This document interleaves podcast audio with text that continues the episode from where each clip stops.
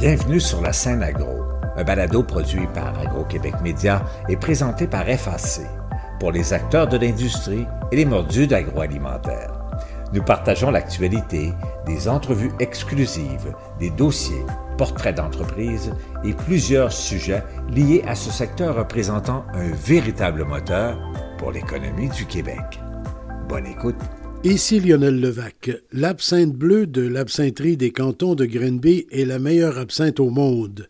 Ainsi en ont décidé les juges au World Drink Award de Londres. L'absinthe bleue de Grenby surclassait alors des produits européens de maisons réputées et reconnues dans le domaine. Je me suis rendu à l'absinterie des cantons. Voici mon reportage. Depuis des années, Jean-Philippe Doyon se passionnait pour l'absinthe, son histoire, ses particularités. Avec ses parents, Claudette et Michel, il a mis beaucoup de soin à élaborer le projet de l'absinterie. Sitôt la production commencée, le produit s'est démarqué. Toute l'attention mise à la culture et la préparation des plantes et une distillation parfaite font des alcools de l'absinterie des cantons des produits de haut niveau je me suis entretenu avec Jean-Philippe Doyon à l'absinterie à Grenby. C'est quoi l'histoire de l'absinterie? Moi, je suis enfant unique dans la vie, mais euh, je proviens du milieu artistique. Donc, euh, moi, j'ai fait de la production de spectacles longtemps euh, quand j'étais plus jeune. J'ai fait un peu de tournée aussi aux États-Unis, à travers le Canada. Donc, je proviens vraiment du milieu des arts. Et l'absinthe, c'est un produit un peu mythique qui était connu dans, le milieu des arts et qui avait été banni pendant plus de 100 ans, c'est-à-dire pendant presque tout le 20e siècle. Et c'est un produit qui est réapparu en Suisse en 2005 et en France en 2011, c'est-à-dire le produit traditionnel tel qu'il était conçu au 19e siècle. Puis, donc, quand j'ai entendu la nouvelle de sa réalisation, je me suis procuré des bouteilles d'absinthe et je me suis passionné euh, pour le produit, non seulement pour son histoire, mais aussi pour ses méthodes de fabrication et le produit en tant que tel. Et c'est par la suite que je suis allé faire la route de l'absinthe en France et en Suisse pour aller chercher vraiment un savoir-faire des méthodes de fabrication traditionnelles de l'absinthe. Et c'est comme ça que l'absinterie est née au Québec. Curiosité, domaine des arts, dans quel domaine vous êtes? Donc, euh, la musique. Donc, c'était vraiment ça. C'était la production de spectacles musicaux. C'est ce que j'ai fait pendant six ans. Puis, par la suite, euh, j'ai changé de cap euh, littéralement pour me lancer dans la distillation. Pourquoi est-ce qu'on disait, et il y en a qui le disent encore, que l'absinthe, c'est un alcool qui rend fou?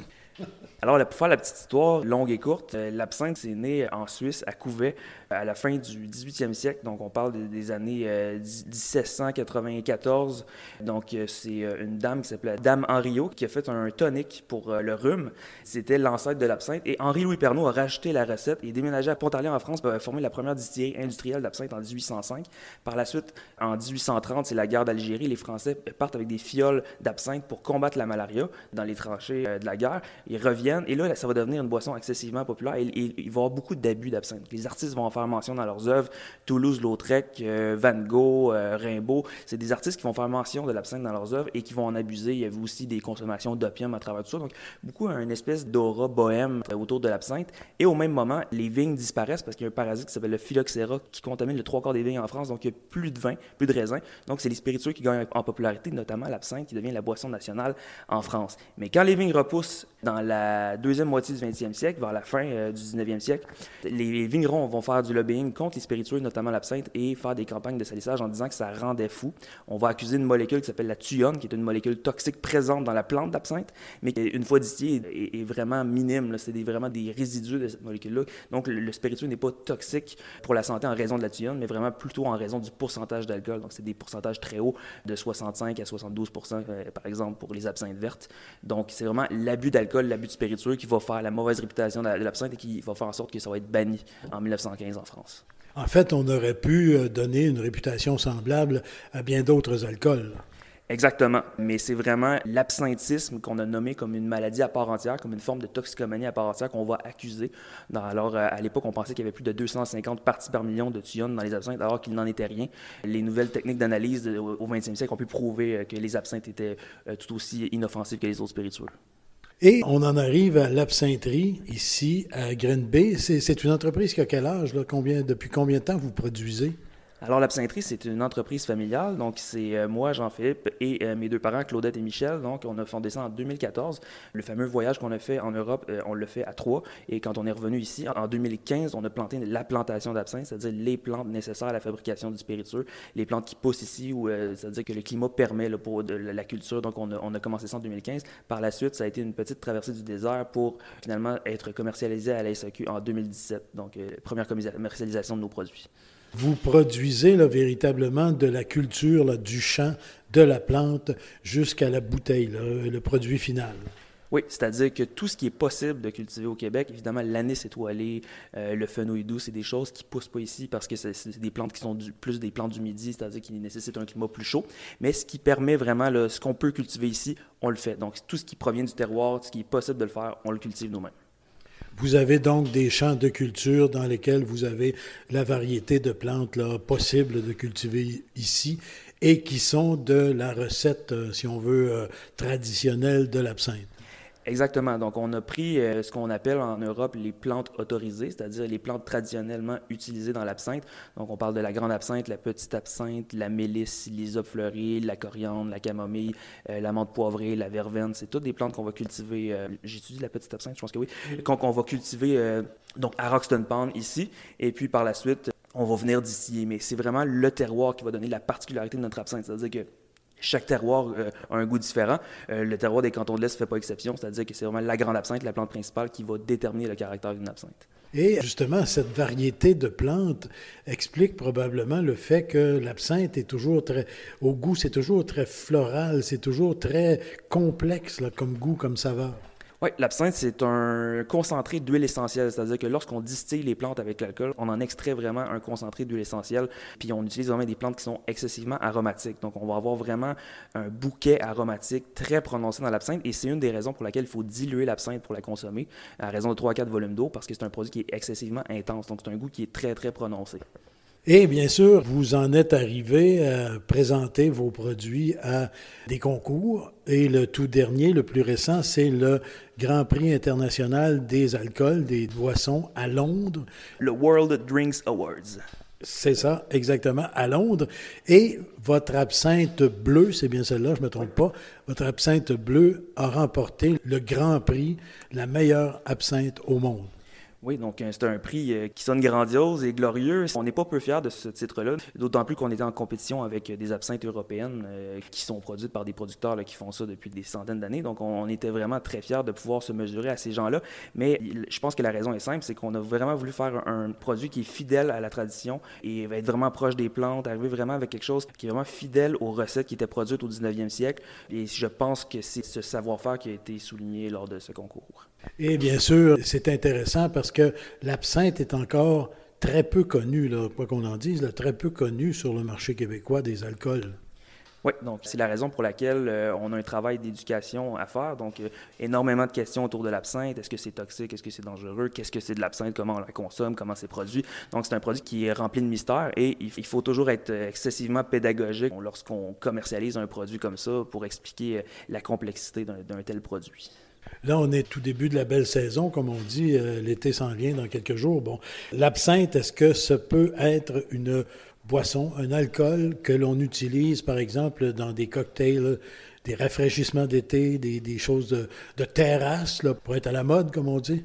Oui, ben l'absinthe, c'est pas sans rappeler un peu le pastis aussi. Donc, des fois, les bords de piscine ouais, avec un petit pastis. D'ailleurs, l'absinthe, c'est l'ancêtre historique du pastis euh, avant l'interdiction des plantes d'absinthe dans les spiritueux. Et euh, il y a une multitude de cocktails, évidemment, qu'on peut faire avec l'absinthe. Notamment, un, un, cocktail très simple qui est très connu, qui s'appelle euh, communément en anglais le Green Beast, qui est finalement une part d'absinthe, une part de sirop simple, une part de jus de lime, et on ajoute de l'eau minérale. C'est finalement une espèce de Tom Collins ou limonade à l'absinthe. Et ça, c'est assez dangereux l'été ça fonctionne assez bien. Et comme on le disait tout à l'heure, un cocktail assez simple, celui-là, mais où on retrouve quand même toute la palette euh, de la floralité là, de l'alcool. Oui, parce que le spiritueux en soi n'a pas nécessairement euh, vocation ou n'a pas nécessairement besoin d'être mélangé en cocktail pour l'apprécier. C'est un produit qui est complexe en soi avec sa palette de 13 aromates. C'est déjà euh, un produit qui se vaut en soi. Donc, simplement ajouter de l'eau glacée, ça va être un rafraîchissement quand même agréable. Et donc, euh, l'absinthe euh, de l'absintherie des cantons, L'absinthe bleu particulièrement, parce que ben justement, vous en avez d'autres. L'absinthe bleu, c'est quoi la différence entre vos différentes absinthes? Alors, l'absinthe euh, qu'on appelle bleu communément, c'est une appellation suisse, c'est-à-dire qu'en réalité, c'est une, absinthe blanche, c'est une absinthe qui n'est pas colorée. Donc, on va distiller les plantes et l'alcool, puis on va recueillir le distillat, et c'est notre absinthe qui est incolore, donc blanche. Mais lorsqu'on ajoute euh, de l'eau, euh, les premières gouttes au contact, parce que l'absinthe est hydrophobe en raison de l'huile essentielle d'anétol qui fait précipiter le produit, le produit va devenir laiteux, mais les premières gouttes d'eau qui entrent en contact avec le spiritueux vont faire un léger reflet bleuté dans le spiritueux. C'est la raison pour laquelle on appelle ça la bleue. Dans le cas de l'absinthe verte, ça va être une absinthe qui va être distillée avec les plantes et l'alcool, mais qui va subir une seconde macération de plantes suite à la distillation, où on va extraire la chlorophylle des plantes pour euh, dégager plus d'amertume, un parfum plus complexe. Donc, vous avez deux types d'absinthe. Exactement. Et notre absinthe fleur bleue, on l'a fait vieillir dans un fût de rhum plantation pendant un an. Donc, c'est notre absinthe vieillie. On, on rentre vraiment dans un autre monde avec des notes de caramel, de vanille. Et ça, c'est un produit euh, avec lequel on a fait seulement 200, 200 quelques bouteilles qui sont disponibles à la SAQ. Donc, c'est un produit restreint. Donc, trois produits, là. Exactement. Vous êtes dans le réseau général de la SAQ? Oui, alors euh, comme il y a énormément de spiritueux de plus en plus au Québec, euh, euh, c'est certain que l'espace tablette est de plus en plus restreint. par contre, si vous ne trouvez pas les produits, c'est-à-dire notre absinthe fleur bleue ou notre absinthe joie le vert, vous pouvez simplement le demander au commis de la SAQ qui se fera un plaisir de les commander.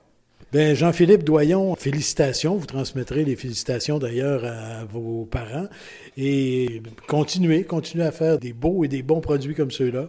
Puis avez-vous des choses euh, en préparation, des tests, des essais, des, choses qui pourraient se retrouver sur le marché éventuellement? Oui, ben on a un gin au miel, euh, le Old Tom Gin, notre Old Major Tom Gin, qui s'appelle, euh, on l'avait déjà sorti il y a quelques années, il est extrêmement en demande, on va le remettre sur le marché bientôt. Donc ça, c'est une petite surprise pour les amateurs. Bien, félicitations pour le prix mondial, le prix international, et puis bonne chance pour la suite. Merci infiniment. Ici Lionel Levac. L'absinterie des cantons ne fait pas exception dans le monde de la distillerie au Québec. La rentabilité est difficile à atteindre et la famille Doyon aimerait bien que les revenus des ventes à la boutique leur permettent au moins d'autofinancer les services offerts. Actuellement, les redevances à la Société des alcools sont d'un peu plus de 50 Au revoir. Vous avez aimé ce contenu? Suivez la scène agro pour rester à l'affût de l'actualité agroalimentaire. Merci et à bientôt.